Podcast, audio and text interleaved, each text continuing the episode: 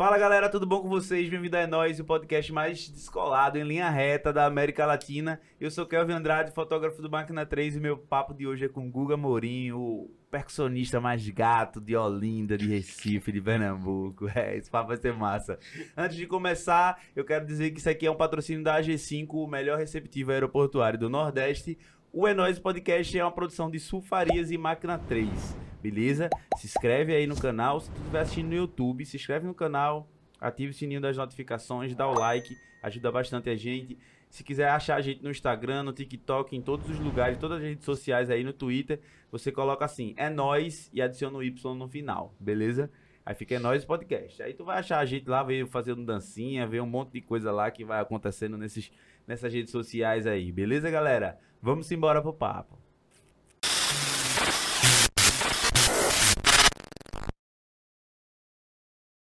E aí, meu gato gaiato?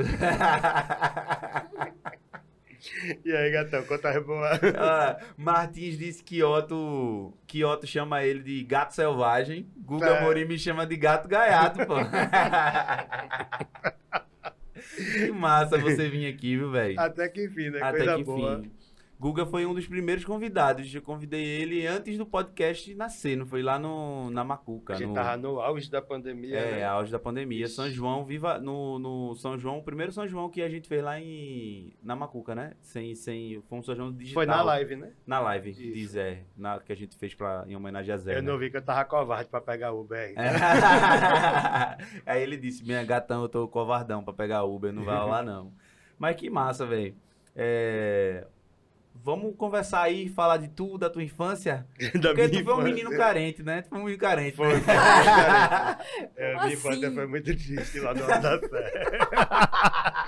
Né, é, não tinha amigos.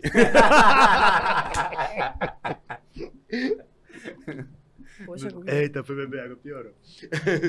É, pois é, é, Comecei cedinho, né? Eu, é, eu mo- morava na Sé, onde eu moro até hoje, só que eu só moro na casa do lado, da que eu morava. traquino. Tu E- se mudou pra longe, né? É, né? E aquela vidinha, né? Que a gente vi- vivia só pra to- em Olinda, pra cima e pra baixo, né? Tirando onda.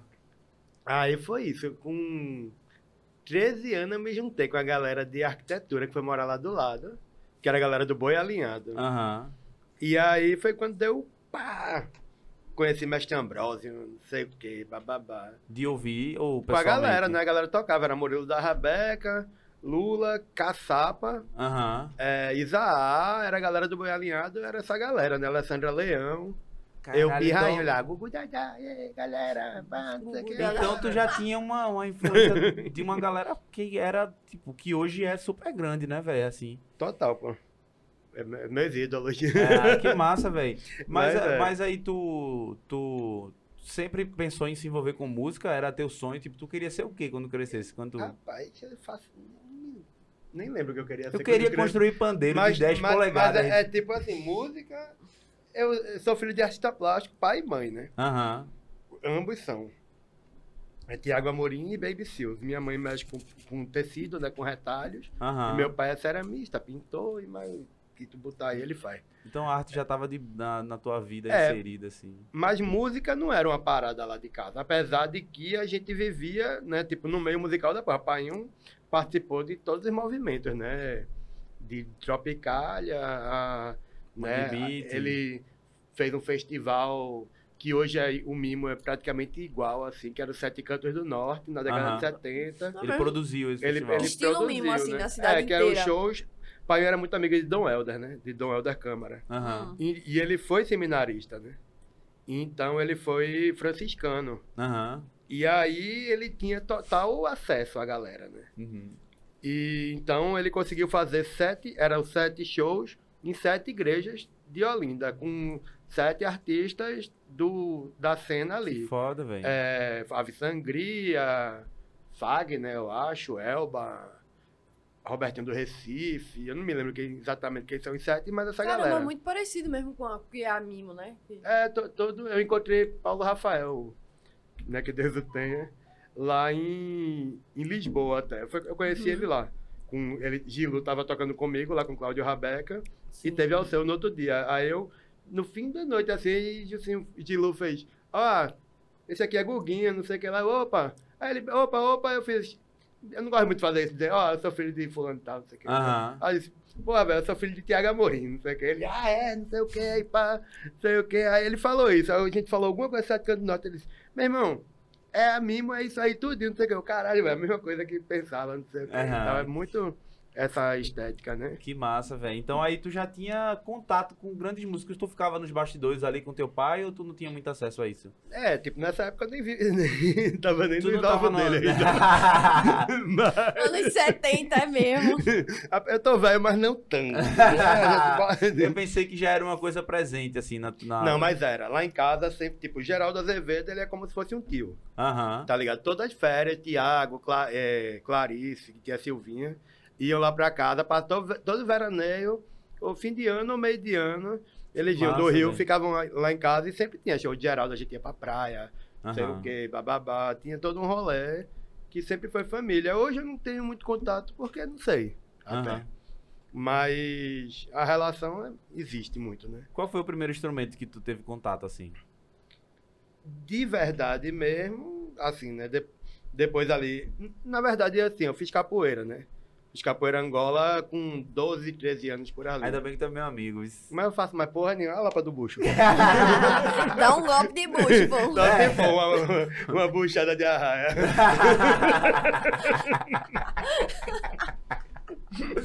ai, ai. Mas nessa época, realmente, é, a gente tinha né, um dia que fazia os birimbás, cachixi, não sei o que lá e tal. Uhum. E aí eu come- pegava, né? Pan- Aham. Pandeiro na roda, a gogô e tal. Querendo ou não, é é uma iniciação. A capoeira tem esse envolvimento com a música muito forte, né, velho? Tem, e eu acho que a galera de Angola leva mais a sério, né? Aham. É uma bateria mais completa, né? Você tem três birimbaus, Uhum. pandeiro, é, atabaque, não sei o que lá. Sempre a galera dá, dá valor à afinação dos birimbaus e tal. Quando você fala assim, é de Angola, porque existem várias, como é que pode dizer, escolas, é? De Eu capoeira? acho, eu acho que hoje em dia tem mais, né? Aham. Mas a, a capoeira se divide, se divide, até onde eu me lembro, assim, do contato que eu tive mais, Aham. entre regional e Angola, né? Aham. Que são duas, duas, dois métodos mesmo, duas. é, a Angola, ela vem realmente da coisa mais ancestral. Você joga no chão, você fica pouco em pé, você Aham. toda hora tá fazendo. E ela, e ela é muito, como chamam, man- mandingueira, né? Você faz que vai fazer uma coisa e faz outra. Toda hora você tá. Então você tá lento, mas toda hora po- pode vir um movimento rápido e ele pegar. Sim. A regional, ela foi criada numa intenção de transformar a capoeira, que era uma coisa marginalizada, em esporte, né? Aham. Engraçado eu estar aqui falando de capoeira, né? Mas tudo bem. Mas é sobre Mas isso. é sobre Mas isso. é assim, a gente tá aqui para não sair da, do- da zona de conforto, né? É. Aí, e a regional ela foi criada para ser um esporte mesmo. Né? Então ela você joga em pé, ela é uma arte marcial, na verdade. Aham. né? Mas tu, Então- acha, tu acha que é a, a- a mais. É porque não vai existir uma mais legal, né? Do que a outra. Mas eu acho que. Se eu fosse fazer, eu sempre quis fazer capoeira. E se eu fosse entrar, eu acho que eu, eu gostaria mais da estética, pelo que tu me explicou, da de Angola mesmo. Eu acho mais. É, é, é porque quando é, você olha a Angola de cara, você vê aquela coisa muito lenta, muito pacata, não sei o que lá. Aí você não entende bem o que está acontecendo ali, Aham. Entendeu? E a regional, ela, ela encanta mais porque ela, você tá em pé, dá o salto rodado, não sei Ah, o quê, saquei, saquei. cambalhotas e, e, né, est- mortais, e não sei o quê. Massa. Então, isso encanta muito, né? Ah, então, um dos teus primeiros contatos foi dentro da capoeira com a música. Foi, e justamente a junção da, da galera comigo foi essa, porque eles se mudaram lá pra rua, Aham. E o que aconteceu? Eu, eu era, a capoeira era na minha casa, o grupo. Ah, que E massa. a casa era enorme, e aí tinha um terraço lá embaixo, e minha mãe cedeu pra esse grupo que tava sem espaço, que era São Bento Pequeno, de Rogério. Aham. Grande figura. E aí foram pra lá e eu entrei. E aí quando a galera do Boizinho foi se mudar lá, se interessou. Aí eu fazia, aí ficou aquele negócio, aí eu comecei a sair, tava em casa, olhava assim, vou ali. Ia na casa da galera. Lula e tal. É, e aí, porra, comecei a ver maracatu rural, ca- cavalo marinho, Uhum. né, forró de rabeca e tal. E é muito pulsante, né? Sim. Eu era pirra, eu gostava de rock and roll ali, Nirvana, blá blá blá. Tu, toma, tu era grunge? Grunge? É, eu era grunge. Tu grunge tomava banho?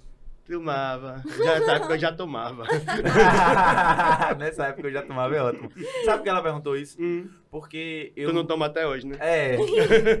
Porque eu, sou, eu era grunge na época e eu, Hum. tipo, eu levava muito a sério ao ponto de não tomar banho. Hum. É. Aí- Estranho, né? Agora dorme sujo e acorda limpo, né? o lençol aqui fica um pouquinho sujo. Mas lava na máquina. Ai, Aí que massa, velho. Aí tu teve todo essa, esse envolvimento com a galera e tal. E qual foi o momento que tu decidiu, tipo, porra, vou viver de música? Ou isso foi automático? Foi um ano depois, eu acho. Aham. 14 anos eu já sabia pra caralho, assim, eu acho. 14 pra 15 anos, assim. Aí comecei a andar com a galera, eu saía no boizinho, pegava o estandarte Aham. e tal, mas já comecei a pegar uma gogô ali, aí comecei a paquerar a zabumba. Eu fiz, caralho, eu quero isso aí, velho. Quero essa A bichona aí. é. Quero essa bicha aí. Aí, pronto. Eu sei lá, eu acho que no fim dos 14. Tem uma vez que eu fui pra praia com o Murilo e Dudão. E aí tinha zabumba no carro e não tinha zabumbeiro. E Murilo com a rabeca lá. Uhum. Aí eu peguei, né? Pá, pum, pum, sabendo o que tava fazendo. Pum, pum, pá, pum, pum, pá, pum. Aí, galera, dá pra desenrolar, Goguinha, vai, não sei o que lá, assim. Aí eu, cara, zabumba, pai, não sei o que lá. Meu pai nunca dava porra nenhuma. Enchi o cunhão dele, pra isso eu enchi o cunhão dele. Aí enchi, aí ele me deu uma zabumba, uma zabumbinha fininha, assim, da loja, bem baratinha, assim. Aí, eu- aí essa parada que entra a coisa dos instrumentos, tá ligado? Aham. Meu irmão, eu peguei a zabumba de cara, eu fiz, que som ruim da porra, aí já já tinha essa noção que era ruim o som? É, porque na capoeira também já tinha essa parada da galera ser desleixada. Aham. O pandeiro, quando eu vi, tava o pandeiro, bam, bam, bam, eu, caralho, velho, tem que afinar, isso aqui se estica. Eu, sabia, eu não sei nem se eu sabia falar que era afinar. Aham. Mas eu, porra, velho, tem que esticar esse negócio aqui, isso aqui. Ih. Tá, bam, bam, bam. Eu peguei um alicate assim, que tinha, tem uma chave específica. Aham. Uhum. E aí, quando eu peguei a zabumba assim, eu já olhei e falei, esse som não tá legal. Aí, fui na doida, velho. Comprei a pele de couro. Sabia nem como é que fazia. Cortei a pele, estraguei a pele dela pra pegar a arquilha. Aham. Porque eu não quis comprar a arquilha que tinha que a- na loja de Abílio lá. Aham. Que era, meu, era tão liseu que eu comprei o couro já ali. Aí a arquilha, sei lá, é cinco reais. Eu, não, não vou gastar dinheiro mais não, não tem não. Aí peguei a pele antiga, tirei, botei a arquilha, e encorei a zabumba e ela ficou com um somzinho do caralho, assim, velho. Que massa. Tinha, tinha galera... É, aí... Pronto, aí foi começando a tocar. Aí, Aí a primeira pessoa que tu tocou foi com, com o Murilo. Com o Murilo. Murilo, Laboy, que era a galera do Boizinho. Aham. Que massa. É, e teve uma época que os meninos que tocavam foram pra. viajaram pro sul Uhum. e ficaram um tempo. Aí ficou o buraco. Aí é que eu tive que meter o gás. Eu botava disco no ouvido e mestre Ambrosio ficava tocando, Aham. tocando. Ah, tu aprendeu por associação e no meio lá de Olinda. Foi assim que tu Sim. aprendeu. Ou tu foi pra escola mesmo pra, pra ter esse. Nada. E, Foi- e assim, hoje ainda é difícil. Mas essa linguagem que da Zona da Mata, assim, Uhum. que é de forró, que tem essa coisa de de uma pegada muito forte, que mescla ali com cavalo marinho, com coco e tal, ela é, é muito diferente, assim, do... É uma linguagem muito específica. Tipo, Você não vai para uma escola para aprender com pandeiro de cavalo marinho. Mesmo. Você não vai para uma escola para... Forró agora você consegue, né? Você já vai, mas na época, então... Então, tipo, era uma coisa que você não tinha nem onde aprender mesmo, assim. No máximo alguma coisa de baião, mas muito... Tipo, todas as variações que tem ali de Sim. baião, chachado. Variação dentro do chachado, variação dentro do forró, não sei o Uhum. quê. Então, era um negócio que a gente vivia. Todo fim de semana tava nu- num show do chão e chinelo, tava com a galera tocando, tocando nos quatro cantos, é, vendo a galera ia tocar, via a galera tocar. vari- E tinha que ir para os cavalos marinhos, para sambar de maracatu Aham. e tal. É uma linguagem muito. É muito até hoje é. Você Aham. pega assim a galera que, que toca, né? Mais os gonzaguianos, digamos assim. Aham. É, é, uma, é, é uma outra linguagem. E a galera preza muito pela parte mais cadenciada da parada, Aham. né? Que vem da, das gravações e tudo. Então. É muito, é muito diferente. É, É. de explicar. É na ma- o cara Mas- aprende na maloqueiragem, pô. É, não, mas é interessante, né? Porque é uma coisa que vai passando de geração em geração e que se não fosse a galera que estivesse fazendo, consumindo a cultura, gostando da cultura, não, não ia chegar em Guguinha, amor. É, não, a gente não ia ter um gato, um gato selvagem, gato selvagem, gato gaiato, gato gaiato. Gato Selvagem é Martins, né? Gato selvagem é Martins. gato selvagem. agora. Toda vez que eu tô fotografando um show que Guguinha tá no palco, Hum. ele bota um sorrisinho safado pra mim, assim. Bom demais, bom É demais. o retrato, né? Retrato, retrato. O cara tá tocando quando eu até acaba safado ali. Pegar o- os cliques. que vai, "Ei, ai, ai, Cava safado, rapaz. E aí, Guguinha, como é que começa essa história de tipo, quarto, sei lá, quarteto, tu tocou no quarteto, não foi? No quarteto Sim. Olinda, Eu sou o fundador, né? o fundador, né? E, e eu fiquei sabendo também que tu compõe, né? Tipo, tu escreve umas coisas, né? Pra, pra várias pessoas. Me conta um É, pouco aí cada- sobre... De cada 100, meia. Ó, tem uma, tem um, eu quero falar sobre esse lan- lance das composições, porque tem uma música do, de Academia da Berlinda muito famosa que tu faz participação, Sim, né? Dorival, Na- né? Dorival. É, Dorival foi um encontro, né? Aham, É, Nesse disco, inclusive, tem Dorival e Agora Já Era. aham. Que as duas são uma parceria que fizemos, né? Que é Lu- Luizinho, Luiz Ribeiro, é... Urete, né? E eu, Aham. né? E, e a gente se, se encontrou um dia para isso, para compor. Uhum. E Dorival foi a primeira, assim. Luizinho chegou com, com mote, uma grande parte da música já. Aham. E a gente foi resolvendo. Ela já foi dando uma, uma roupagem rítmica para ela, que ela era uma música tinha outra, outra cadência e tal, uma outra concepção. E resolveu um monte de coisa, né? Fez uma parte B ali, um botão, uma frase ali, uma coisa cá, Uhum. um refrão acolá. e- Como é esse, esse, ba- esses bastidores, assim, tipo, como é que vocês, vocês realmente ficam, tipo, é porque eu não consigo te ver numa conversa, tipo, sei lá, uma hora sério, tá ligado? Olha, Aguinha. Sério, sem fazer uma brincadeira, sem fazer uma piada. Eu não sei se também a gente se encontra em momentos muito, tipo, leves, mas nesse momento do trabalho, como é que, tipo, os bastidores, assim? Isso é curioso, uma, uma parte, né? É, eu, já, eu já recebi isso, inclusive, como crítica, na rua. sim. olhar assim, chegar a gente e dizer, poxa, sei lá, tu não conversa sério, não sei o quê. Aí, cara, eu olho assim, você quer conversar sobre o quê, então? É Não é? tipo, eu, eu sou, eu sou muito, é, sei lá, reativo, digamos assim, pra, pra, pra demanda de assunto, assim, tipo. Aham. Eu gosto muito de brincar quando eu tô na rua, porque, sei lá, eu trabalho bastante, mas mentira, quando eu não trabalhava muito, eu também era assim. Aham. É, Mas, tipo, eu chego na rua, pô, vou tomar uma cerveja, conversar e rir. Se você tiver algum um assunto a me propor, eu vou. A gente, como a gente já adentrar, né? conversou, como a gente já conversou É, lá claro. na Macuca, a gente já Inclusive, a conversou. gente tá aqui, eu acho, por causa disso. né? É, Mas eu já recebi isso como crítica, assim, né? Tipo, até ao, artista, né? Até ao meio artístico da gente. inclusive, assim. E, tipo, bicho, tem os momentos, né? E, e, e é meio assim, minha criatividade, ela funciona assim mesmo, com gatilho, assim. Tem gente que já chega e apresentando, eu não. Tem vezes que eu tô até meio assim, porra, eu tô muito estagnado, velho, não sei o que lá, tipo, no besterol e tal. aham, Aí chega uma pessoa que fez um documentário, uma antropóloga americana que fez um documentário pós-mangue com a roda aham. em 2001 com a gente. Aí chega, porra, então, vim fazer um porra desse negócio. Daqui a pouco eu tô falando de coisa que eu nem lembrava que eu tinha vivido, que eu sabia de Mamolengo, aham. Mestre Salu, na época que eu tocava com o Mestre Salu, que não sei o que lá, que, e pá. Eu, caralho, às vezes eu até que sou inteligente. Mas, assim, eu acho você super inteligente, até brincando. As piadas, eu acho, tipo, Até eu acho, até quando você tá brincando, você é inteligente. pô. Obrigado, Você é um cara Mas obrigado. é porque eu, eu acho que assim, a gente tá trabalhando ali. Sim. Todo mundo é muito bom pra estar ali. Eu, eu, eu vejo assim, sabe?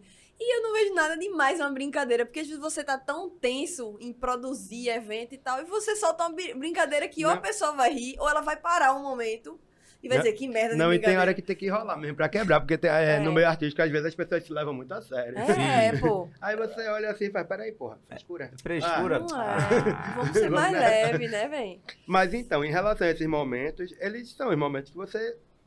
Que você fica mais concentrado mesmo, né? Aham. Na hora de compor, né? Sim. Então, tipo, quando chega pra fazer um- uma música e tal, você vem, porra, qual é o mote? Não, é isso. Então, porra, isso me remete a quê? Digamos, estamos falando de Dorival. Aí, porra, a música fala de um, né, uma homenagem a Dorival Caymmi, Aham. né? Ela fala do pescador, que, né, tem essa, toda essa coisa de ir pro mar. Aí me veio a, a coisa de um filme que eu vi antigo, Barra Vento, eu não lembro quem é- de quem é. Sim. Mas é um filme bem antigo que fala disso, no, no pescador que tem o corpo fechado na Umbanda Aham. e, né, e ao mesmo tempo vive no mar e, e tem toda essa, essa história dele ser protegido, mas a companheira dele protegido no caralho. gosta, né? tem todo esse dilema aí. Aí, tipo, na música, aí na hora, aí na, aí na hora tem isso, remeteu. Eu fiz. Aí, sei lá, voltei, mais uma vez voltei para os teus braços, eu tenho o corpo fechado, minha vida é o mar Aham. e tal, porque tem a paixão dele pelo mar e a paixão Sim. dele pela terra ali, né? É, E. Dorival Brinco fala disso bastante, né? Quando vocês terminaram ali, que a música ficou pronta, vocês pensaram assim, caralho, isso vai ser um hit, o maior hit de, de. Vai tocar em todos os lugares e, e vai ter camisa, Não, vai ter é, placa. é difícil você ter essa noção. É muito difícil. Na mesma noite mesmo a gente fez agora já era. Aham. E. E a gente achou massa também, a gente fez mais outras e tal. Aham. Mas a gente, a gente sentiu que era uma música boa, né? E Aham. tal.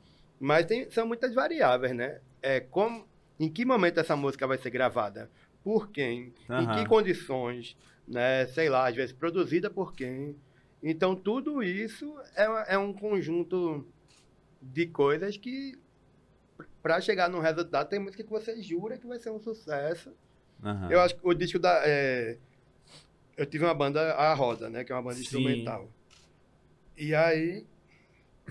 Tinha uma música lá, quando a gente gravou o primeiro disco. Essa música é sucesso, não sei o que lá. Dançante, pá, não sei o que. Quando saiu o disco, a gente já tava enjoado da música. Quando saiu, outras músicas ficaram muito mais foda e tal. é muito Se doideira uma isso, né, velho? relevantes, tá ligado? Muito doideira isso. E esse rolê com, com Quarteto Olinda, como foi que começou? O quarteto ele surgiu porque era o seguinte: é, a gente tinha o- a galera do Boizinho, né? E tinha é um movimento que chega em Olinda a galera pro verão, né? É Era um forró de verão. Uhum. Então tinha os bares lá, tinha o Boi Bumbá, tinha o, o Badioque, o Virgulino, e a gente fazia o forró para esse público que chegava no verão. Uhum. E aí teve. Come... Né, tinha o forró do boizinho. Depois veio um. Um buraco. De eu acho que o Murilo não tava aqui mais, não sei o quê. E aí eu fazia umas coisas com Guga Azevedo. Uhum. E aí eu, eu fiz o Rabecada, por incrível que pareça. Quem deu o nome foi, era Forró Rabecada. Aham. E era eu, Gu- Gustavo Azevedo e Aninha Araújo, que é das Fadas Magrinhas, né? Sim, Que é Lulu tô e ligado.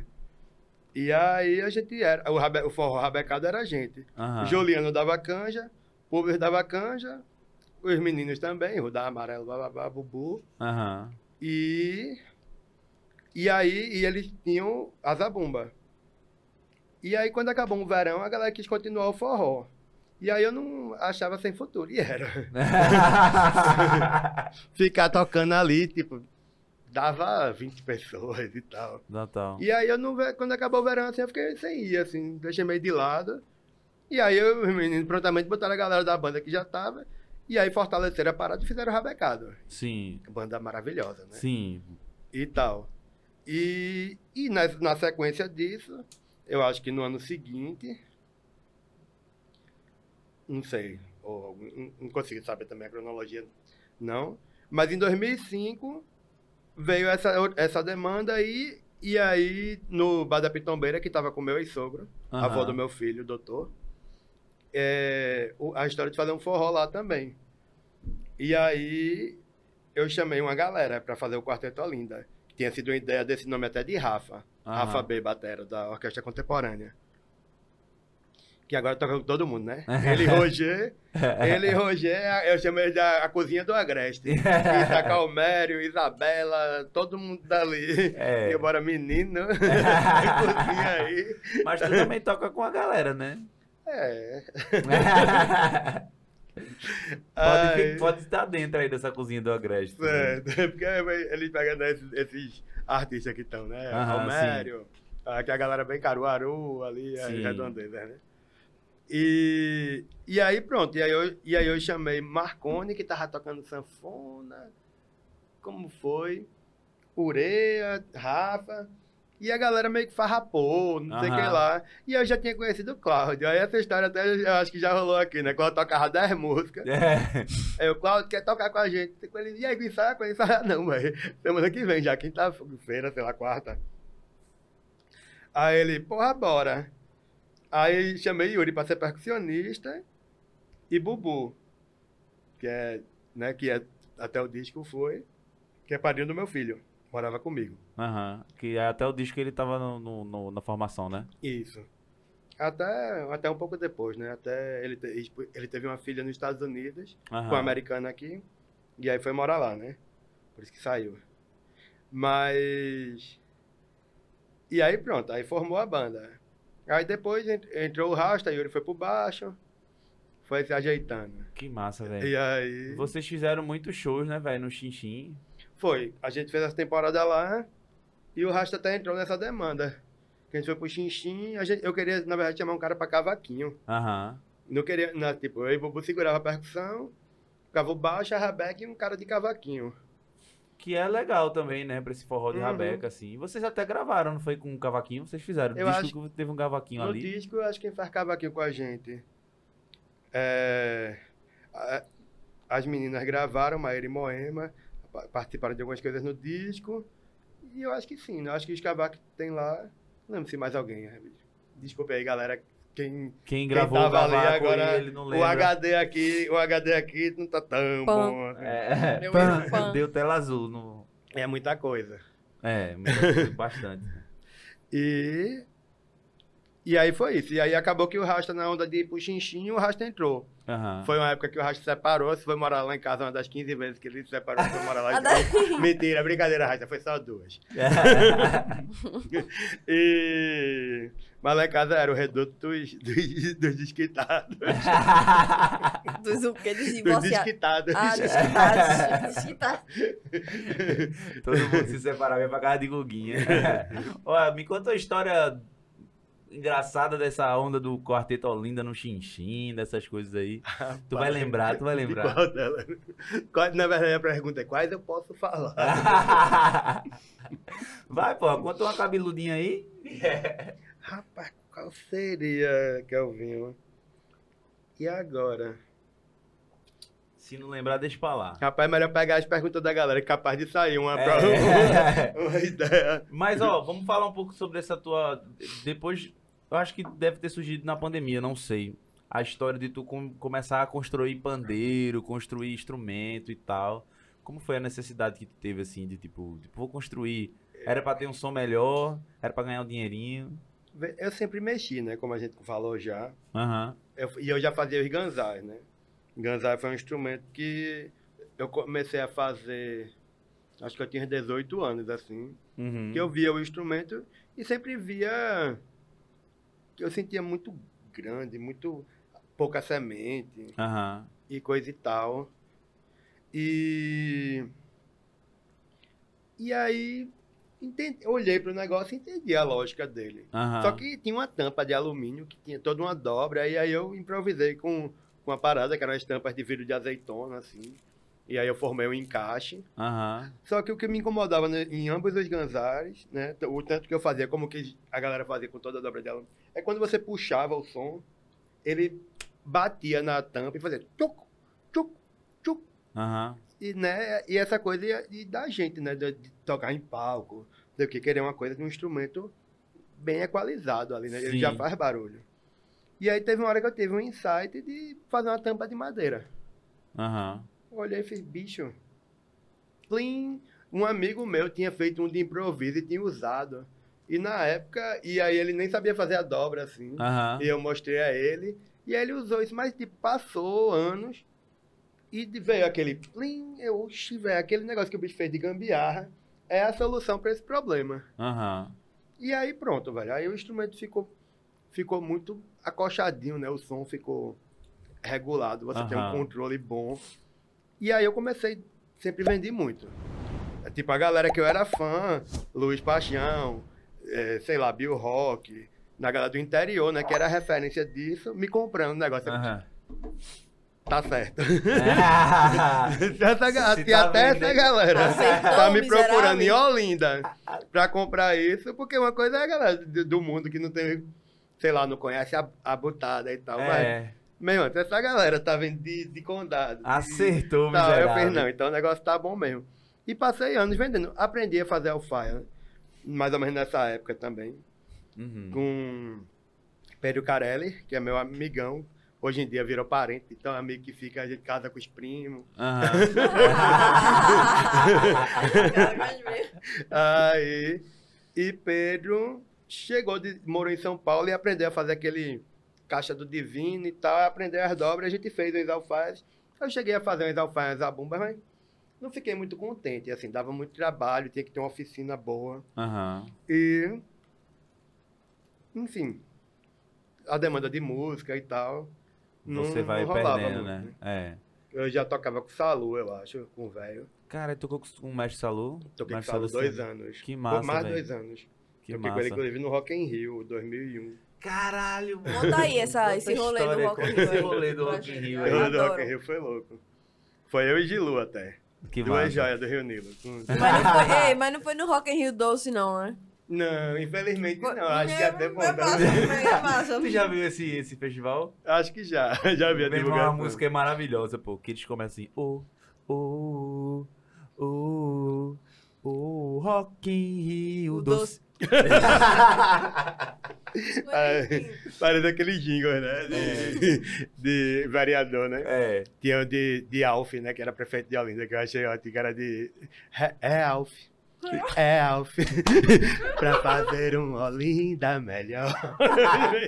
o bicho tá com Gilberto Gil, assim, na cara dura. Em vez de Realf, era Realf. Eu acho muito impressionante esse estilo de jingle, velho. É muito massa. Tu já fez alguns jingles assim pra, pra campanha, pra política? Não, acho que não. Nunca participei de jingle, não, acho. O do, de Alexandre Miranda... Não, foi Tiné sozinho. Aham. Não, não. Não, né? Sim, conta a história do Rock in É, Rio. pô. como é que tu chegou história. lá? Ele tá é querendo fugir da história, pô. É história não. A gente- A gente se meteu num ônibus, Salo, Salo foi tocar, né? E a Uhum. gente se apresentou lá com o Maracatu, Aham. com, com a apresentação do Maracatu, né? Do Piaba de Ouro. Eu tocava na banda dele mesmo, na verdade, né? aham. Mas quando eu tava ali, velho, Salo misturava tudo, porque a gente ia tocar no Rock in Rio, mas fez um show na Fundação Progresso, tocou no caminho, tocou num festival na Bahia. Aham. Vocês iam de ônibus, é? Deus, ônibusão. É, ônibus, meu Deus do céu, era a reação da porra. Meia, meio mundo de irmão, todo com mãe diferente. Irmão, irmã, tudo. Uma reação, velho. É. E a galera imagina. dizia, começou a sambada, era, sei que lá, a tua mãe não sei o quê. Aí eu falei, tem que tem que tem que tem que. É. Aí era, era uma bagunça, era uma bagunça. Que massa, velho. Aí. Enfim, a gente se apresentava no, no espaço que era o circo, de- no circo, na apresentação do circo de Marcos Frota, Aham. né? E aí era uma doideira, que começava o espetáculo de circo, não sei o que lá, daqui a pouco estava um maracatu, assim, depois tinha a galera de Minas, de Congado e tal, não sei o que lá. Então, era, era uma doideira, assim, um espetáculozão. Assim. E já era essa multidão, tipo, que é, que, que é hoje em dia. Era, tipo, porra. Era. Rapaz, eu lembro que uma vez tinha rolado uma história de uma rachadura na igreja do Amparo. Olha a Aham. conversa, eu tô falando de Rock in Rio, falando da igreja do Amparo, mas, Mas- tudo bem, vai, vai, Vai, fazer vai. sentido uma hora. Podcast é isso aí. É, isso Podcast dentro do podcast. É, e, aí, e aí eu escutei um arquiteta lá, é, desculpe, viu, pela minha opinião, falar que a trepidação da galera no carnaval fazia essa rachadura sempre voltar. Aham. quando eu escutei isso, eu pirraia, né? Eu disse, que cu- desculpa de amarelo do cara. que conversa conversa merda. Até está eu sentado num show de Guns N' Roses. Ah, não sei quantos, mais de 100 metros ali, brincando num, num descampado de grama. Tô eu lá longe, num montinho de grama, sentado, comendo, eu acho. Eu, Gilu e Tony Braga, quando eu começo a show, a gente tá sentado e Caralho. hum, a galera pulando e a gente sentindo o chão, velho. Puxa. Tremer e a gente... É, nenhum, velho. Na hora, Arquiteto, irmão, arquiteta tá você. Eu sou um otário. que doideira, velho. Que doideira, velho. E, e aí foi assim, foi massa. Pirraia, né? Vi altos shows, inclusive Mestre Ambrosio, Aham. inclu eh, sei lá, achei que tosado. Até a galera daqui, aham. vi uns shows foda que tinha o Palco Mundo, que era. Era o Palco Mundo, que era de música étnica, então a galera iraniana, Uhum. galera de vários lugares. Fuderoso. Mas tu assim. conseguiu ver rock and roll lá, assim, já que tu curtia e tal? Vi, vi várias Opa. bandas, vários shows. Guns N' Roses, viu? O último dia foi Red Hot. E como a gente já tava lá há muito tempo, nesse dia a gente estilou o Gilu de ficar. Aham. Porque a galera do Maracatu tinha outra dinâmica, né? Já queria se, se amufumbar mesmo no, lá no, no lugar que a gente tava hospedado, Uhum. sei o que e tal. Então no dia do Red Hot, que foi o último dia, a gente estilou ficar pra voltar sozinho num lugar muito longe que a gente tava Sim, e tal. Acho que um pouca grana também. total. E aí pronto. E o pandeiro? Tu, tu nem fala da coisa. Eu queria saber, vai entender, porque toda vez que eu vejo o Google, eu falo, vou comprar um pandeiro seu. vou comprar um pandeiro seu, eu nunca compro. Eu nem trouxe pra me mostrar. É, devia ter trazido pra se amostrar, pô. É que eu vim, na verdade, ali, né, eu tô olhando no computador, não sei porquê, costume de. É, é, achando que é live. É. Não, fica não, Guguinha. Aí, galera do YouTube. É, então, é. Sim, eu não trouxe porque eu vim cheio de bagulho, tu viste, né? Eu vou pro demais. ensaio agora com Cláudio Rabeca e Nicolás Krasik É, Olha. pra um show que quando vocês verem isso já aconteceu. e, e aí vim cheio de bagulho. Vai e... tocar no FIG com eles, né? Sim. É. Vou ter, vou ter tocado no FIG Vai ter tocado. Quem viu, viu, e quem não viu, não verá mais. É. Era mais, hein? Bom, Só vai ter fotos, fotos e vídeos. É, me siga, me siga no Instagram, que talvez tenha alguma coisa lá. Então, não, então, aí os pandeiros eles vieram, na verdade, não foi com a pandemia, não, foi antes. Aham. Foi, na verdade, com aquela queda que a gente teve ali no impeachment, golpe, Aham. cada um que chame do jeitinho gostoso que quiser, né? Aquilo É. que aconteceu em 2014 ali. Teve uma crise a partir de né? 2014, 2015 ali, é, a, dem- a demanda musical deu uma quebrada grande, né? É à toa que depois de um tempo o Quarteto Alina não aguentou, Aham. né? Verba cortada, empresáriozinho que se aproveita da situação Aham. para não para pagar menos, que continua acontecendo né, depois pandemia, Aham. né? É foda isso. Você vê que os salários, os cachês estão os mesmos de antes da pandemia, mas os preços do- no mercado não, E né? tem uma galera que ainda se pergunta, velho, por que aumentou? Eu disse, meu irmão, a vida, viver aumentou, entendeu? Oxi.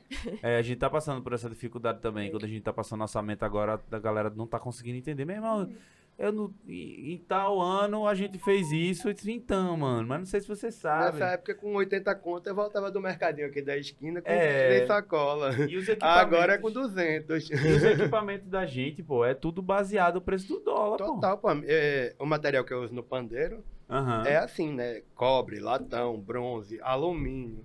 Triplicou de preço. Cara, Ah. sim, velho, tu pega todas as variações, né? Eu pego todo em bomba. pra segurar os preços, a galera faz, faz desconto, rapaz, o desconto é eu manter o preço. Porque Aham. se o cara segura assim como pode. Então, nessa época, veio essa demanda de uma queda aí com isso. E coincidentemente, Cláudio Rabeca foi passar uma chuva lá em casa Aham. e morar comigo, né?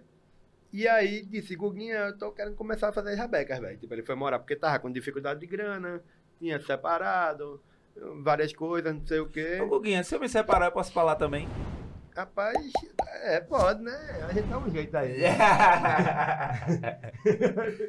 Se ele tava no celular, não teve nem Tô. resposta. É, mas é porque eu tô resolvendo outras coisas. Gente, eu sou Lombardi, mas Lombardi tem outras funções. Mas eu disse a ele já, meu. Se Hum. separa, eu vou morar com ele lá em Olinda. Ah, eu deixo. Liga aí, eu deixo. Mas Tá a ótimo. galera volta geralmente. Oi? A galera volta ou vai pra outra pessoa? Quando não, se geralmente, geralmente renova o. Renova? Renova. O contrato. Eu vou lá, eu vou Renova. lá, pra gente renovar Não o renova o contrato. não, renova o quadro. o quadro dá uma limpada, renovação. É isso. É. Sim, aí Claudinho foi pra lá. Aí tal. Claudinho foi pra lá e ele, ele, enfim, é, teve a ideia de. quis começar a fazer a rabeca e quis comprar uma serra lá, não sei o que e tal. E eu disse. Ele, porra, eu queria comprar essa serra aqui, não sei o que lá, e pá, mas não tem nem onde botar, não sei o que. Eu disse, não tem o quê? Ele sabia que eu ia fazer isso, quase me conhece. Ele, aí eu não tenho o quê? Terra assim aqui, ó. Bota aqui, ó. Ele, meu irmão, e a sujeira? A gente ajeita, a gente dá um jeito. Uhum. E tal, aí pronto, velho. Aí ele começou.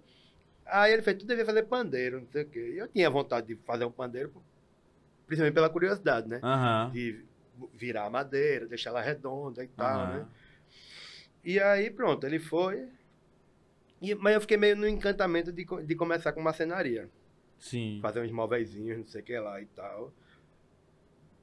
E, mas aí eu fiz um teste, achei uma madeira na rua, assim, uma ripa. E fiz um teste, assim, cortei lá Aham. e botei numa água quente lá na doideira e a madeira virou, ficou redonda. Hoje em dia esse é o pandeiro até do meu filho. Que Guardei massa. isso, é um pandeirinho bem tronchinho, assim. Que é o primeiro, ele é do meu filho, de Francisco. Então, peraí. Pra, tu pega uma madeira retangular assim. Tá vendo essa mesa aqui? Aham. Para fazer uma- um pandeiro, eu, eu corto essa madeira assim, ó, 5 centímetros de altura. Aham. Depois vira ela de lado e passa numa serra assim. E aí sai uma ripinha. Uma, de celular assim, ó. Aham. Mais fina, né? Uma ripinha de 80 centímetros. E aí eu tenho que deixar ela redonda. Aí vira na água quente. Tem gente que só deixa de molho na água, vira, tem várias técnicas. Tem o vapor. Eu uso água quente e vou rodando ela. E rezo para não quebrar. Toda vez. Tem um pouco de Apesar de eu não ser, de não ser nenhuma dessas religiões que se reza, Aham. eu acho que de nenhuma, de nenhuma mesmo. Mas enfim, é, eu rezo. É, tu reza Eu- Eu acho que eu vi algumas vezes, assim, que a gente tava trabalhando no mesmo ambiente, né? E tu, tipo, andando, procurando madeira. E tu achou fez, eu acho que isso aqui vai servir e tal. Foi a madeira que eu separei sim. lá no São João, que eu queria fazer o pandeiro pra rodar de frevo. E aí eu esqueci e ele perdeu. Ah, eu queria fazer com a simbologia de ser uma madeira de lá, que era da Sim. região. Não sei o quê. Aham, total. Uma madeira bem branquinha, foi. Foi, Que era da, que sobrou da ponte. Devem ter usado para para Sim. ajeitar a ponte. Depois pega de novo e faz. Aqui pô. era um pandeiro. Aí é isso, pô. Tira a jipa, não sei o que lá. Aí eu fui aprendendo, né? Aí fui. E é foda que não tem. Até hoje tem pouco material. Na época, não tinha material nenhum, velho. Aham. Eu via passar madrugada vendo vídeo de marcenaria. Pensando, caralho, isso aqui eu posso usar pra lixar isso. Porque você tem que criar as ferramentas também. Sim. Como é que eu vou, né, cortar, aí fica troncho com marca de serra e tira na mão, é foda. E tem que fazer uma lixadeira que resolva isso. Mas é tudo redondo, né? Tudo, é tudo estranho, né? É. Na marcenaria, nada na loteria, assim, né? São sempre formas e tal. Massa. É. Aí as platinelas depois. Ah, vou comprar uma placa de não sei o que lá. Quando eu ver, na época já era muito. Quanto é a placa? Cento e pouco. Essa aqui já é 300 e pouco. Essa aqui é 400 e pouco. Caralho, velho. E essa placa é pra você fazer a. a- As platinelas. Que é aquele que, que dá o. O som. O sonzinho do O som pandeiro, do- né? é, o chacoalho, né? O chacoalhozinho. Massa. Aí, e desen- aí desenvolvendo as técnicas, né? À toa que eu tenho um grupo com mais de 30 luthiers Aham. de WhatsApp, né? Que a gente se ajuda muito, inclusive, do Brasil e de fora. Aham. E, tipo, ninguém tem um som igual. A gente às vezes usa até a mesma ferramenta de corte. Tá ligado o negócio? Ninguém tem um som igual do outro. Eu martelo antes, prensa depois, o outro não, não prensa, o outro só martela, o outro só prensa. Um Aham. usa fogo na platinela, o outro não usa, sei o que e tal. E só, meu irmão, a escolha da pele, a Uhum. o, o formato da platinela, o batedor dentro. e fica ali. Aham. Tudo, meu irmão, mil- milímetros. Muda o muda som. o né? som completamente. Caralho, deve ser uma doideira, né, velho? É foda, não? Tu usa, tu tem vários pandeiros que, que tu construiu e tu usa eles em show. É isso? Olha ele rindo. Casa de Ferreira, espeto de pau, velho. Então, vou ver meus pandeiros, velho. É os contemporâneos velho. que passam pra mim, faço dois shows. Alguém, não, velho, eu quero esse pandeiro. Peraí, pô, esse é o meu. Não, não, não, o cara é o cara. Eu, Ah, então quer dizer que é foda, pô, o que você faz. Eu já eu acho que já escutei. Eu acho que tu já me mostrou um que tu fez e eu achei foda, assim. Eu gosto de pandeiro pequenininho, tá ligado? Hum, Aí era isso que eu ia falar pra tu. Quando eu trocar de mesa, eu vou mandar essa, essa tudinho pra tu, pra tu tentar virar e fazer um pandeiro. Pinos é muito fácil. Essa madeira aqui é facílima de virar. É Agora, mesmo? o problema dela é que ela é mole. Aí, tá. Eu fui mostrar que ela marcava, ela marca. Uma marca.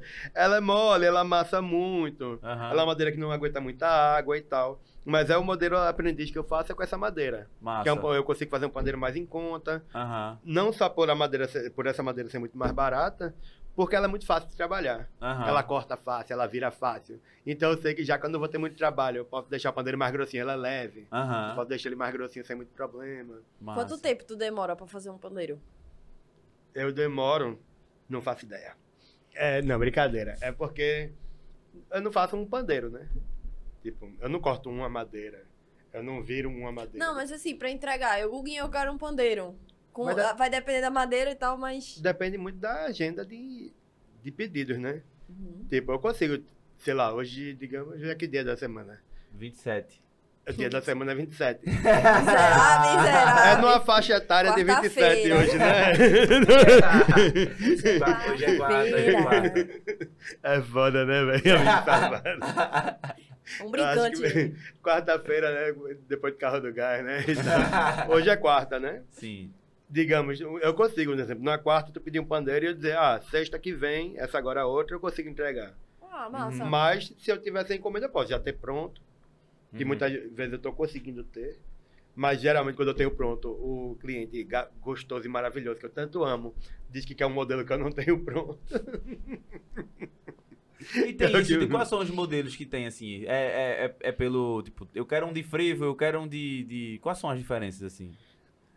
Tem. É, é porque é- essa história de, de. Ah, esse instrumento é pra isso, esse é pra isso. Isso às vezes é uma mentira do caralho, né? Só pra Aham. dar o nome. Aham.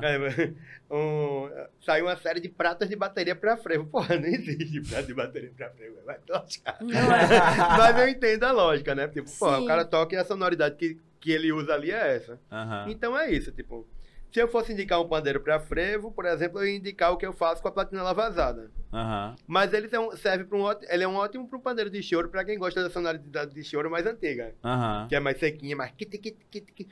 Meus pandeiros eu, eu faço as platinas bem marteladinhas, tanto a de latão como a de bronze, Aham. como a de cobre e tal. Então ele sempre tem um som mais de ganzar assim. Sim, sim. Ela eu sempre bota ele para mais presinha, assim, que você toca e faz um chocalhinho gostoso. Tem gente que tem as platinas bem ploc, ploc, plim, plim, Aham. então é muito gosto. Então, qual pandeiro para cada coisa? Só quem vai tocar que vai dizer. Que até a Entendi. forma de tocar influencia. Massa. Sabe? Tem gente que toca aqui. Tem gente que tá mexendo no pandeiro pra Aham. se, pra se lascar. Então. Pra se lascar. Tu toca mexendo, né, assim, pra se é, lascar. Eu, eu toco. Porque parece ser mais Pra fácil, né? Não é mais fácil porque você tem condicionar. Ah, assim, de- ah, depois que você aprende, sim. Sim. Porque cansa menos, né? Você tá com a- Exato. Porque você fica com essa mão aqui travada no pandeiro e essa mexendo. Tem gente que é monstro, que consegue pegar uma agilidade foda com isso, né? Mas, no geral, você tá aqui. Devia estar com o pandeiro agora, né? É. Otário. Beleza. Foi mal, mãe. Você fez. Legal. É... Então, quando o pandeiro ajuda, você ganha muito mais agilidade. Você deixa a mão parada aqui e o pandeiro que mexe, né? Aham. Então você praticamente só faz digitar. Né? Dá a tapa e tal, e o pandeiro tá mexendo aqui. Então você ganha muito movimento. E a gente que toca forró rápido pra caramba. É, forró é uma coisa difícil, É né? Meus meio que tu mesmo. distribui, né, o movimento de uma mão pra duas. E aí, vamos dizer É, assim. exatamente. Aí fica mais fácil obviamente. É, co- é como se fosse uma tá aqui só dando as notas no violino e essa dando a paletada. É. Quando não é, essa aqui meio que fica parada, fica inútil, vira um pedestal, enquanto essa aqui faz todo o trabalho, de, Pronto. tanto de Quando eu- digitação. Quando eu pego um pandeiro, eu deixo essa mão parada. E Uhum. aí eu lembro que tu falou pra mim, é muito mais fácil, tu não vai e eu canso muito rápido. Aí certo, mas muito mais fácil fazer assim. Aí eu fui começando a, a tentar usar desse jeito, mas é tipo pra, em- pra aprender é pau, velho. É porque pra, re- pra reaprender é mais difícil, né? É, reaprender. Porque, um exemplo, você aprende aqui. Aí quando você mexe essa mão, você quer mexer essa junto. Aham. E, e assim, existe. Claro que você mexe um pouco. Uhum. Mas no começo é muito bom você ter a consciência de ela estar parada mesmo enquanto essa mexe. Aham. Porque aí é um negócio que você já fica. Quando você fica aqui, aí fica uma bicicleta sem freio do cara. É. Não. Massa. Ó, Guguinha, a gente tem uma safadeza que a gente faz no final, que a gente Hum. pega umas perguntas de outras pessoas Hum, e joga na roda aqui, aí tu fica à vontade se quiser responder ou não. Isso- tá certo. É, Vamos começar aqui as perguntas. E a primeira é de Murilo da Rabeca. Olha. Alô, meus amigos, eu sou Murilo Silva, rabequeiro, toco com, com o Guga faz um tempão, grande amigo, querido. E, ah, queria, não sei se ele já falou, mas o Guguinha toca há tanto tempo, queria que ele contasse umas histórias pitorescas aí do, do começo dele como zabumbeiro, como tocador, que foi bem cedo, né? E um grande abraço pra vocês. Valeu. Guguinha, eu sou seu fã, hein?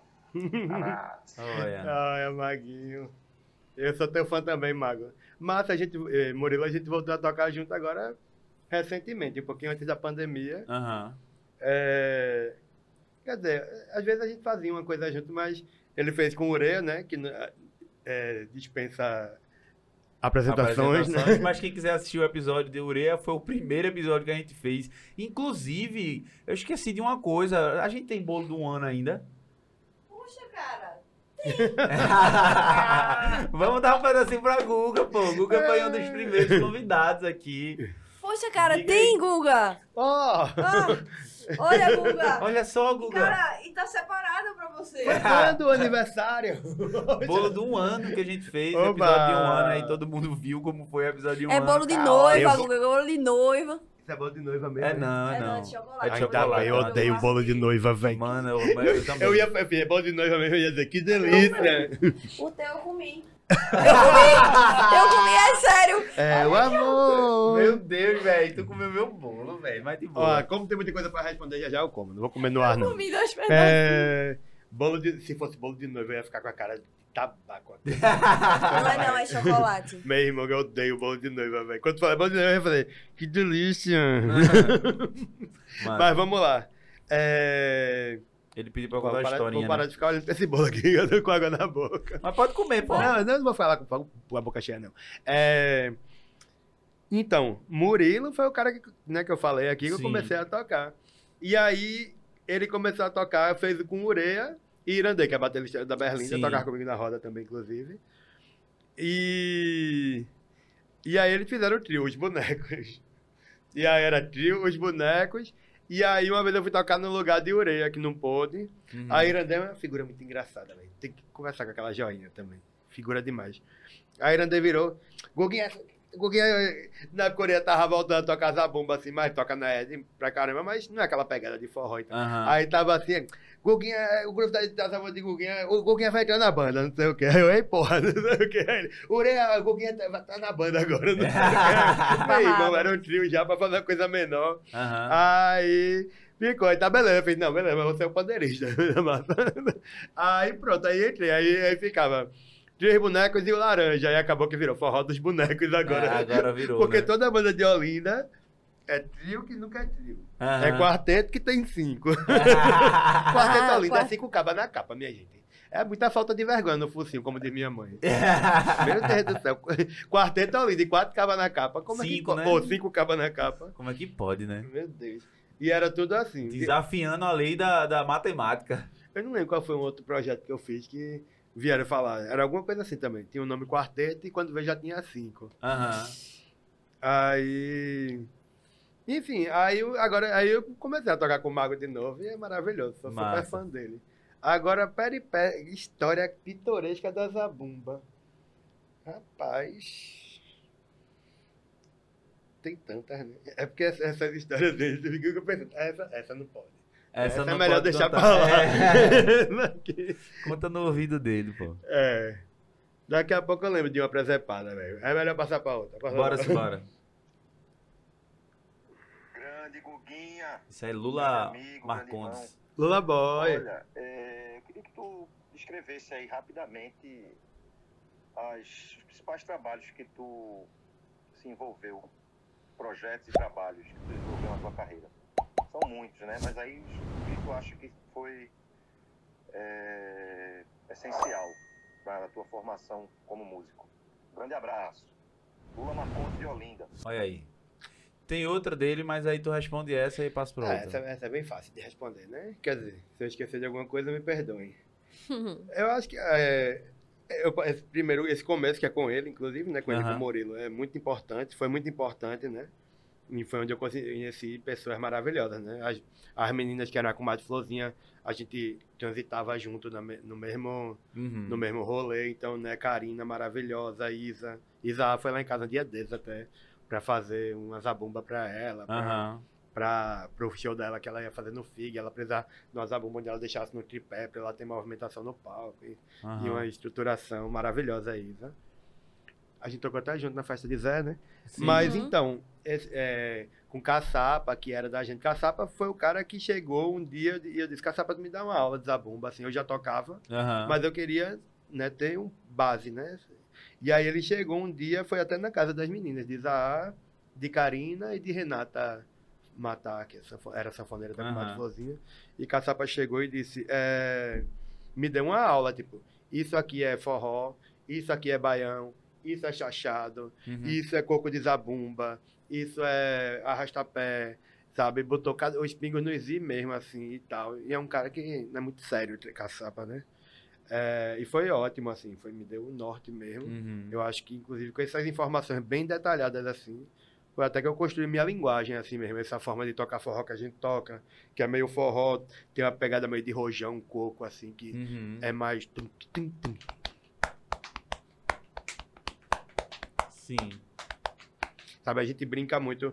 Me- Minha forma de arranjar as músicas, até música dos outros, é, sempre optei por, em vez de criar variações estrambólicas do, né, do, do- e tal, eu, eu fui optando, percebendo que eu podia fazer as variações dentro do mesmo universo sempre. Então as músicas e variando de forró para baião, com chachado e tal. E na, na época eu via isso muito pouco. Um forró era um forró, um shot era um shot Uhum. sabe, e tal, e virou uma linguagem que ho- hoje em dia é bem comum, assim, é- é- claro que é, muito, é um caminho muito óbvio, então não posso dizer que eu influenciei alguém, porque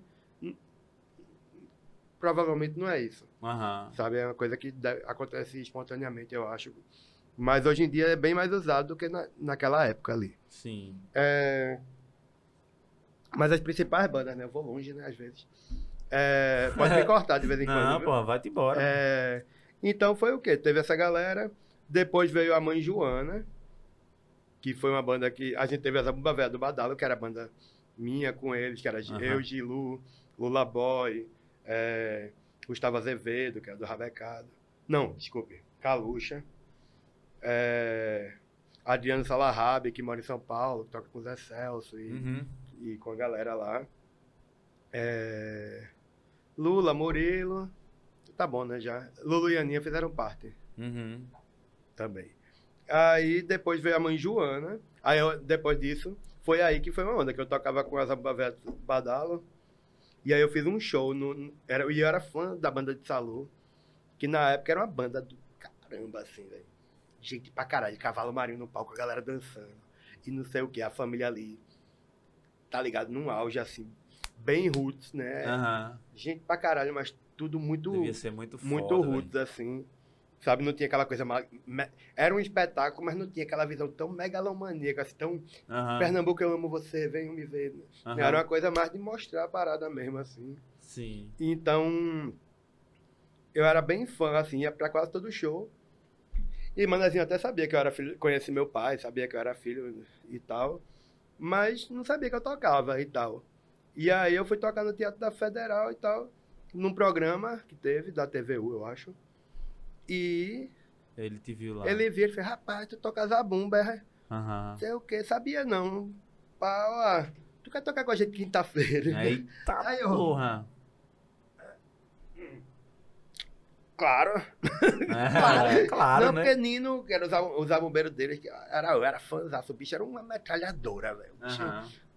coroa toca demais, velho. Nunca mais tive notícia até de Nino. Mas o bicho era uma, referência, assim, pra mim. Aí Nino tava com problema na coluna. Ele, não, porque Nino tá com problema na coluna e tal. E aí eu fui num, num, num dia só, fiz dois shows. Ele, na quinta a gente vai tocar não sei aonde, era um- algum evento da McDonald's. Aham. E depois um show no Atlântico, no Clube Atlântico de Olinda. Eu, ah, Beleza, vamos embora. Peguei na tora, assim, velho. Pra, pra... E aí, depois disso, passei anos, assim. Que massa, velho. E, e foi, era, foi uma experiência, né? Vi- Viajei bastante, comecei a viajar e tal. Tinha nem 18 anos ainda. E tal. Quando tu foi pro Rock in Rio, tu não tinha 18 anos? Acho que não, acho que eu tinha 17, 2001, né? Caralho, velho. Muito novo, né? E Gilo é mais novo ainda. É dois anos mais novo que eu. É isso, né? 15, 16. Massa. Faz tempo, né? Não, tô brincando. Oi? Eu tô dizendo assim, faz tempo, né? Tô brincando. Aí pronto, depois de Salu, aí eu tinha essa banda, fiz- teve essa banda Mãe Joana, Uhum. que ela foi praticamente a base do disco Segura o Cordão de Tiné, que é maravilhoso esse Sim, disco. massa. Não por causa da gente, mas porque Tiné é foda. E Caçapa que arranjou e tudo mais. Mas essa banda era eu, Gilu, Urea, aí tinha Valdir, que é um percussionista ótimo também, que mora em... Mora fora, eu não lembro se Urea entrou no lugar de Valdir. Eu acho que sim. Aí era eu, Gilu, Urea. Aí tinha o Gulins no baixo. Primeiro Aham. era Ertinho, um primo de Tiné que saiu. Aí entrou o Gulins no baixo. Aí tinha Marcelo Campelo. Gustavo Azevedo. E. E Aninha, da Gêmeos. Uhum. E aí era uma banda foda também. E Tiné, né? Sim. E, e aí a gente fez várias coisas e uma hora acabou, cada um foi pros seus caminhos. E aí, aí nesse, nesse caminho, nesse meio eu já tinha feito a roda. A Sim. roda, né, que é uma, A banda tem instrumental. dois discos, tá? inclusive, tá no, Spotify. tá no Spotify. Eu acho que tá Banda Roda, Uhum. que são, o primeiro disco é todo instrumental, né? Sim. Foi uma banda que também que a gente formou, formou-se lá em casa, né? Eu com meu cunhado, que é guitarrista, Sim. Casado com minha irmã. E, e ele, bora tirar um som, bora tirar um som. Aí a gente começou a fazer lá em casa, na minha casa antiga, né? Juntava e tirava um som de noite e tal, e já foi CD Clay. E uma hora a gente começou a tocar na rua, aí foi se formando. Uhum. Aí que. Era uma galera. A maioria hoje, a maior parte hoje em dia é o Maurícia Champion. Ah, que massa. Oreia tocava no começo, inclusive, da roda. Sim, Aí ele falou, da, ele falou da roda aqui. Enfim, aí teve a roda, Quarteto Olinda, acho que mais relevantes. Uhum. Né, Tem o trabalho solo de Cláudia, né? Sim. Que ocorreu sempre em paralelo ao Quarteto Olinda. que Aham. Eu sempre toquei, que é maravilhoso, né? Os dois discos são muito bons. É foda. Luz do Baião, eu acho fan- composições lindas de Cláudia, assim. ali. Tem, Bom. tem um episódio de Cláudia aí, se vocês quiserem assistir também. Tá, tá por aí. Cláudia Rabeca, né? É muito massa. Vamos passar, vamos passar. Vamos passar, Se é. deixar eu falando, esse podcast vai virar um podcast no podcast. Aí o a Tem Tem dois cortes, né? Grande Guguinha, eu tô é, pegando o gancho da outra pergunta e, e lembrando aqui que eu, quando a gente se conheceu, tu tava, eu era capoeirista angoleiro, né? Tava vivenciando a arte do mestre Pastinha, que Pastinha organizou. E também convivi contigo e lembro que tu teve uma- um contato muito forte, muito presente com vários mestres da cultura popular de Pernambuco. Eu queria saber o que é que ficou, né? Qual foi o legado dessa convivência? desse aprendizado na tua, na tua vida. Grande abraço. Pô, essa foi, essa- a parte da capoeira a gente falou já, né? É. A parte do. Mestre Pastinha era o da Angola, né? Era a Aham. referência da Angola e Mestre Bimba, referência da. Maior referência, assim, da regional, né? Aham. É, mas falando dos mestres, a gente teve, né? Eu tinha Salu. Salu, né? Como ele foi muito popular, sofre a crítica da galera, né? Ah, Salu não era bom mestre de maracatu, Salu não sei o que lá, mas Salu era um, era um grande mestre de cultura popular mesmo, sabe? Aham. Ele, ele era um bom rabequeiro, só que Salu ele afinava no ouvido, né? Então tem muita gente que fala, ah, porque Salu era desafinado, não sei o quê. Ele não usava diapasão, mas, tipo, a Rabeca, até onde entendo, que eu não tenho um grande. Mas até onde eu entendo e as pessoas concordam, ela, ela tava afinada. Mas o problema era que ela não estava afinada com, com diapasão, né? Então, ela, eh, se, se ele não pegasse ali de ouvido e botasse, não ia assim. Mas ele tinha um jogo de arco muito foda, assim, uma pegada de palco, assim, tocando, um agudo na voz, que era foda. Né? E, e era um mestre cirandeiro bom também. Sim. E, mas eu queria dizer que Salô era um grande mestre de cultura popular mesmo. Ele sabia tudo de tudo, pô. Aham. Sabe? Ele, ele era um mestre, sabe? Tem gente que. Ah, fulaninho, cantador de, sei lá, de coco, de não sei o quê. É um grande mestre. Mas tem aquela coisa assim, de um grande mestre, ele ser um mestre mesmo, né? Ser Aham. um mestre, um professor, uma pessoa que sabe da coisa dentro, assim. Sabe, sabe ensinar, sabe dizer o que é cada coisa. Aham. assim. E isso ele tem, ele tinha. Sim. Ele, você ia falar, ele sabia da indumentária do, do caboclinho, do maracatu rural, sei que lá, de como era a construção de, um- de uma métrica, de ciranda, de não sei o que. De, de, e de tudo, assim, de- tipo, ele entendia até de caboclinho, que geralmente você pega Uhum. um mestre de, de, sei lá, hoje, um mestre de cavalo marinho e tal, dificilmente ele vai saber falar sobre caboclinho. Aham. Ele vai saber sa- falar sobre baque virado e baque solto Assim. né? Então ele isso era. A gente teve um grande contato também com o final do mestre Custódio, que era lá de Rio Doce, Aham. que ele é um, um mestre cirandeiro de maracatu rural e cavalo marinho. E um, a parte interessante é que o cavalo marinho que ele brincava era com bombo, um bombinho, No- é, que é muito difícil. Você vê ainda tem, mas é bem difícil. Geralmente é pandeiro, né? Sim.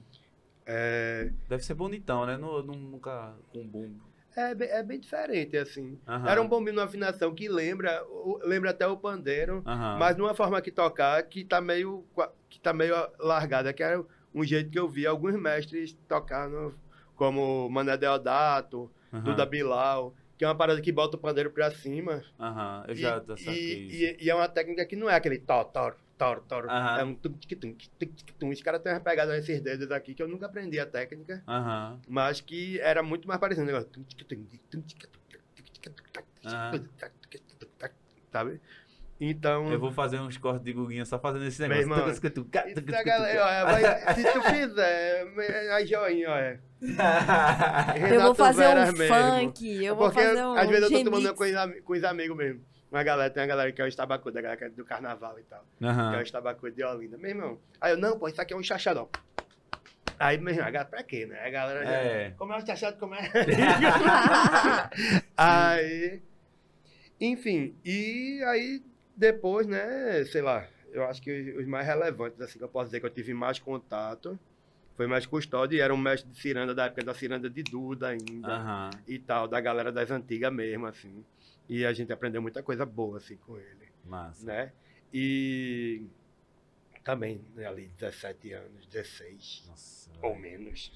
Bicho, tem uma bagagem muito grande, né, velho? Porque tu começou muito cedo, velho. E teve Luiz Paixão, né? Que, que aí Paixão faleceu foi uma perda agora triste, muito triste. É, E Luiz era um brother, né, velho? Porque um grande mestre, assim, que eu fã, até.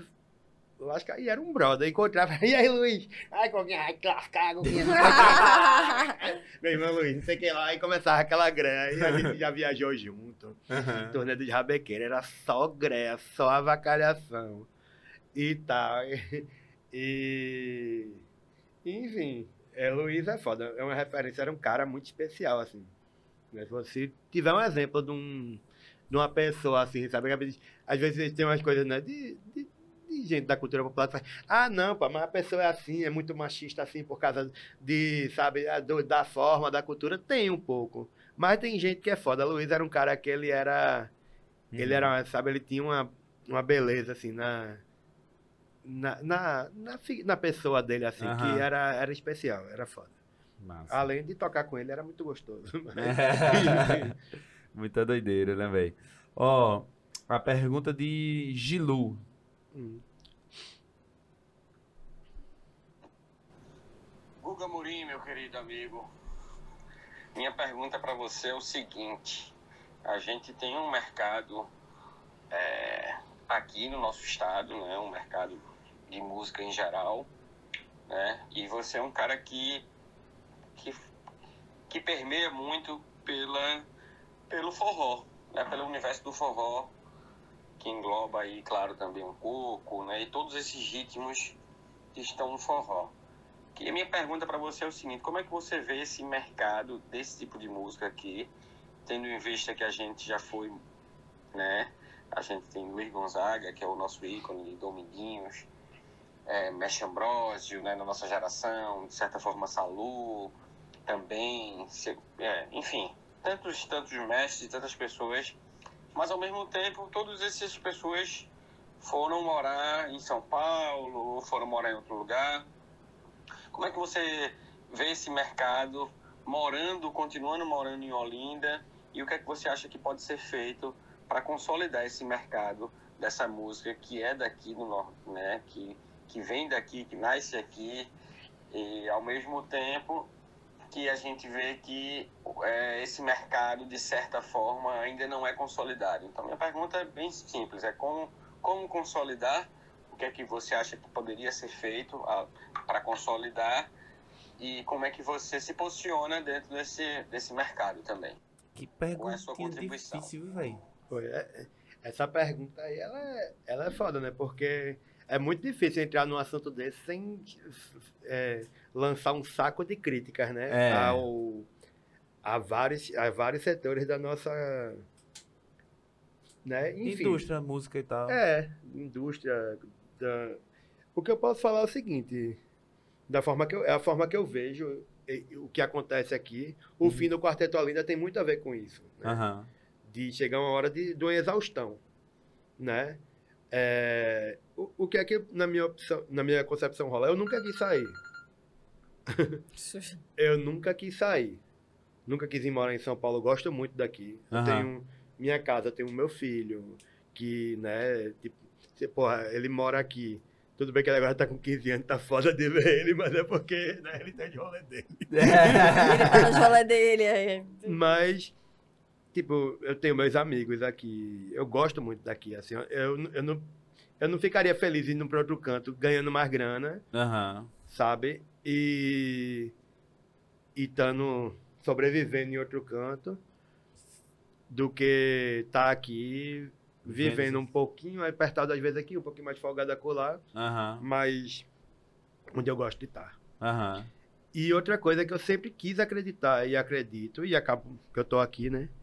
Que a gente tem como sobreviver aqui de música. Sim, às vezes é mais difícil, às vezes é mais fácil. É, as trocas de poderes deixaram isso muito claro, que dá Aham. pra ser melhor e dá pra ser pior. Sim. E eu acho que dá pra ser muito melhor.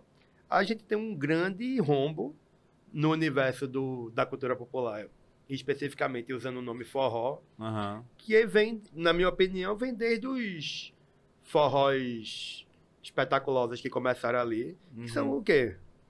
Vão de lá até os safadados, não vou falar, não vou dar, botar nome de ninguém na roda, Aham. até porque isso é um mercado de produtores, não é um mercado de músicos. Sim. Essas bandas que vêm desde a época dos, né, das combinações de frutas com, Aham, com sim, derivados sim. do leite, ou ervas e coisa e tal. né? da- Das vaquejadas ali. Até hoje entrou um mercado de produtores Aham. Que são muito bem relacionados, investem muito dinheiro e criam um produto. Sim. Você não tem uma banda legítima que começou a tocar, que tem um repertório, que toca forró de verdade ou coco de verdade. Criou-se um Ah. produto. Era uma pergunta que eu até ia fazer, que eu acho que dá pra fazer um gancho na Digilum. Que é quando tu falou, eu criei essa banda, essa banda, essa banda. Quando vocês criavam essas bandas, vocês pensavam mais em tocar ou já pensavam, não, tem a parte de eu ter que vender show e pá, será que são um negócio... Vocês tinham esse lado meio produtor, assim? Até hoje, tipo, agora recentemente eu fiz um, um, um- uma banda, né? Uhum. Que eu não quis nem botar nome de trio nem de nada pra depois não ficar levando gracinha. É, que é o Forró dos Caetés e tal, que é com o Ranier, que é um, rabequi, um rabequeiro ótimo. Uhum. Aham. E tava na demanda de querendo tocar e tal. Me disse, pô, Aguinho, eu tô precisando tocar, não sei o que lá. Eu disse, bora. Mas quando eu faço, eu penso muito na, na estética que eu quero usar. Se vai ser mais autoral, se vai ser mais, né, mais, é, sei lá, uma linha de forró mais da Zona da Mata, mais do Agreste, Uhum. sei que lá e tal. Eu, eu, eu geralmente penso no que eu quero. Geralmente, hum, muitas vezes, geralmente não. Às vezes vai para outro caminho. Uhum. Mas tem uma parada que tem Rabeca, que tem Pífano. Aí eu penso ali, vou usar o- aquele repertório de Edmilson do Pífano, que é lindo. Aham. Vou usar as músicas autorais da gente. Eu tenho uma música que, que ambos já gravaram com a banda que eles tinham, Forró Piano. Aham. Uma música instrumental que eu fiz. Aí Luquinhas trabalhava comigo na época. E eu disse, traz o Pífano que eu fiz uma música ontem de noite. Tem vezes que acontece isso também. Eu, num instalo eu faço a Mas tu música sofeja, inteira. é? Tu sofeja pra galera? Mal pra caralho, o pobre se fode pra pegar. Mas sai. Ainda digo que tá errado.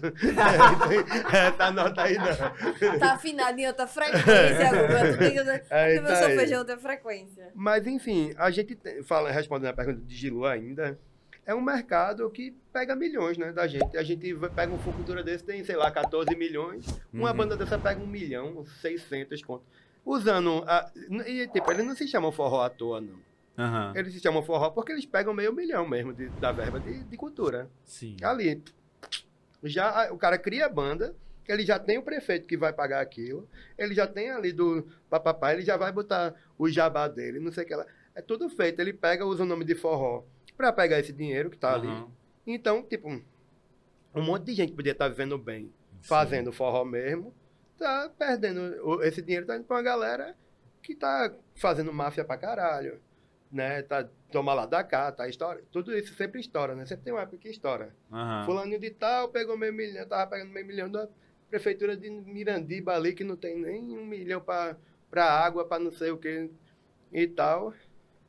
E enquanto isso, a gente tá catando migalha, né? Aham. A gente, e assim, eu posso até ser um pouco privilegiado se botar, pô, tem um grupo de coco ali, não sei o que, você vai ver lá na verba, limite pra cultura popular, coco, 3 mil reais.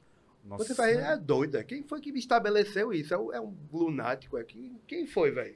Foi alguém que ganha 30 mil por mês? É. E tipo, é um é. grupo de coco, né? Muita gente Quem no foi, palco. quem foi o, ali, o, o caba que, que escolheu esse valor? Aham. Que acha que um grupo de coco merece ter como limite 3 mil reais. Esse cara ganha quanto por mês? É. Um, um grupo que vai se apresentar uma vez no estado ganha uma merreca dessa, Pois é. tá mano. ligado? Pois é. E, e aí, isso é um grande calo que a gente tem, né? É. Então a gente trabalha quase sempre na. Na. Como é que chama? Em se produzir, né? A gente é, é- acaba sendo muito independente, né? Sim. O Quarteto no ano que acabou, teve um show de São João, negado pela Fundarp. Um show, tipo, nenhum show Aham. no São João da Fundarp. Simplesmente a gente tendo voltado numa turnê na Europa, levando a cultura da Rabeca, Aham. o nome do estado, a gente tocou na Rússia, velho. Tocou Total. pagode russo na Rússia. e a Agora galera sim. dançando forró, caralho. Tá ligado? Aham. Aí você chega aqui e pensa, não, mas porque não dá, porque não sei o quê. Ah, vai se lascar, velho. Não dá um caralho. É. Ah, você tá fazendo o quê? Levanta dessa cadeira e vai fazer outra coisa. É. É isso. E a gente ainda tentou é, falar, não sei o quê. Então, assim, eu tô fazendo só a parte crítica, né? A solução, realmente eu não tenho essa solução. Uhum. Eu acho que a gente tem que fazer o trabalho e entregar, assim, tentar usar todos os contatos que a gente tem no mundo e tentar vender o que a gente faz. Mas fica muito difícil sair do. Eu acho que o lance, Guguinha, também é muito a gente tentar é, entrar nesse circuito da privatização mesmo, tá ligado? Porque a gente já sabe que se depender da, da, da- do Fucultura, das coisas, das leis de incentivo e tal, a gente sempre vai levar a pior, tá ligado? A gente sempre Sim. vai ter o menor cachê, a gente sempre vai. Enfim. E aí eu acho que a gente entrando nesse lance da. da, da- dos eventos privados, do, das, acho que. Mas o problema é que isso só dá pra gente, né? É, Se eu estivesse falando por mim, tava tudo certo. Eu É. me viro. sim. Eu me viro, tá ligado? Agora, te- tem, a galera galera que. que Tem a falou. galera que precisava. Que, que realmente esse dinheiro era pra ir pra eles, entendeu? Aham, sim, total, Sabe? claro, Tem, claro. eu, pra- a gente, a gente se vira, pô. Nossa, A gente, a galera do, do Forró IAI, né? A Associação de Forrozeiros. Essa galera toda se vira, todo mundo é bem relacionado. Sim. Entendeu? É, a gente tá de boa. É, os milhões lá que, que os caras estão levando, pra gente faz uma faltinha, porque a É. gente queria gravar mais disco, não sei o que e tal, e a gente. Ser mais né? independente. E a gente não tá sentido. fazendo é, senta aqui e dança aqui, né? É. A gente tá, tá procurando, né, música do mundo, né, música popular e tal. Aham. Toda hora a gente tá tentando fazer uma música melhor e não faz mais Porque aí também, né, a gente tem que fazer outras coisinhas pra ganhar nosso dinheiro, né? Aí É, vai fazer certeza. pandeiro, Vai fazer outro podcast. vai fazer rabeca, vai ficar rico aqui fazendo podcast e tal. Mas a gente sabe que esse dinheiro tá indo pro lugar errado. Né. E tá muito errado, né? Sim. Devia ter aí um limite, pelo menos, pra essa galera que ficasse ainda em dois dígitos, pra pelo menos eles, sabe, os dentinhos dele encolher um pouquinho aqui antes de ir na jugular, sabe? Não, dizer aqui, ó, no, no máximo, pelo menos 99 mil aqui, Sim. a gente não vai chegar nunca em 100 mil, não. Porque aí pelo menos dá pra galera ganhar mais um pouquinho de lá, dá É. pra um pouco ganhar 10 Não mil. chegar nos três dígitos, né? Tipo, sempre ficar. Vamos ficar em dois dígitos Pelo, aqui, menos, pai? pelo menos aqui é o limite. Aham. Quer tocar pro, pro Estado? Tem um limite aqui, pô. Não vai tocar no privado, não tá ganhando no privado, pô. É. Ganha no total. privado aí, tem meio milhão, um milhão, ganha o caralho que ganha. Não. Mata demais. Aí a última pergunta é a de Bruno Vinesoff. É assim que se fala? É isso mesmo. Vinesoff. Chique. É bubu. Saudade, meu irmão. Aqui vai minha pergunta. Tô morando aqui nos Estados Unidos há 10 anos já, né? Quase. 10 anos, velho. Fazia parte do movimento de forró aí, de música e tudo. Principalmente de forró, né? antes de vir pra cá, né? A gente tava tocando muito forró. E eu tô vendo que o forró tá se desenvolvendo de uma maneira muito diferente, assim, rica, né? Também, desde que começou a época do forró do boizinho, ou os forrós de Olinda, ou quando começou isso e como isso se desenvolveu, chegou o Rabecado, tinha Cláudio, teve tem forró na caixa agora, tem vários grupos de forró. Eu queria que queria saber assim, ouvir um pouco desse desenvolvimento e para onde é que pode ir também, para onde é que está indo, sabe? Todo o desdobramento musical e tudo isso assim, que é interessante para mim. Eu tô aqui de longe também, eu tô vendo essa mudança. Então essa é minha minha pergunta assim, meu um debate que eu deixo aí para vocês. Valeu. A gente quase não falou, né, do forró na caixa, inclusive, né? Que é uma galera que né, foi, foi ali, Ju, Juzinha maravilhosa de Valença, né? Ju. Ju era quartetete bombando Que massa. e, e a zabumbeira maravilhosa, uma figura linda. Dá pra perceber que, a, que, que, que a- é, tem grande influência com, com esse forró rabecado, com o Quarteto Olinda e tudo mais. O forró na caixa tem influência bem direta do quarteto Olinda, assim, né? Aham, É, Ti- é, Martins, né, Tiaguinho, foi aluno de Cláudio, aham. É, Ju, eu acho que eu nunca dei uma aula a Ju na minha vida. Mas a- ela toda semana tava lá, ela sabia quando eu errava ali. Antes de eu errar, ela já sabia que eu errava. Ficava olhando e tal. E, e o estilo, né? O estilo da galera, assim. Aham. Tudo, né? Agora eles foram pro caminho deles, né? Com- no decorrer do tempo, né? É. Essa parada de que Martins pegou, né? Até a forma de cantar de Martins mudou do Sim. começo do forró na caixa pra cá. Ele criou a identidade Sim, linda, que é maravilhosa. Linda, linda. um compositor absurdo, né?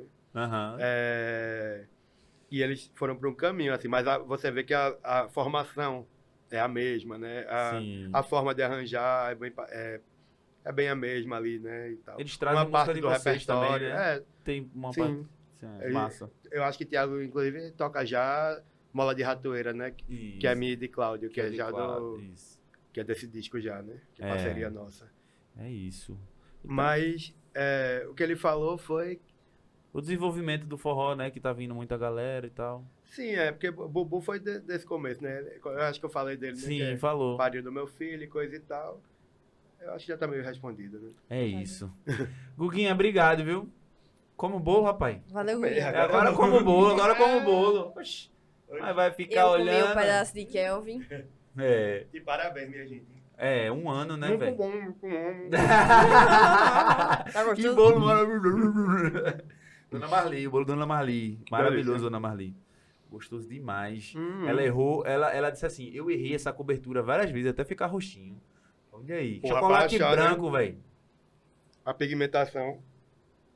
Olha aí, Dona Marli. A pigmentação. Vá, vá, desenvolva, Eu desenvolva. gosto, você sabe que eu gosto de cozinha, né? É. Mas, mas sem fazer cobertura de bolo, não. massa. Muito obrigado. Prazer foi meu. Que massa, conversa Valeu, boa. Guguinha. Precisando, eu tô aqui. Vamos embora, a gente vai conversar mais aqui, viu? Traz o de pandeiro na Na próxima vez, vem que tu vai tomar vergonha na tua cara e traz um pandeiro, Mas tomar vergonha na cara é difícil. Trazer o pandeiro é mais fácil. Massa demais. Pra você que ficou aqui até o final, muito obrigado. Segue a gente aí nas redes sociais. Pra achar a gente, tu vai botar assim, é nóis e, e adiciona o Y no final. Aí fica, é nóis podcast. Se inscreve no YouTube, se estiver assistindo através do YouTube. dá o like, é, ative os sininhos aí tu saber quando a gente lança um episódio. E é isso, galera. É nóis.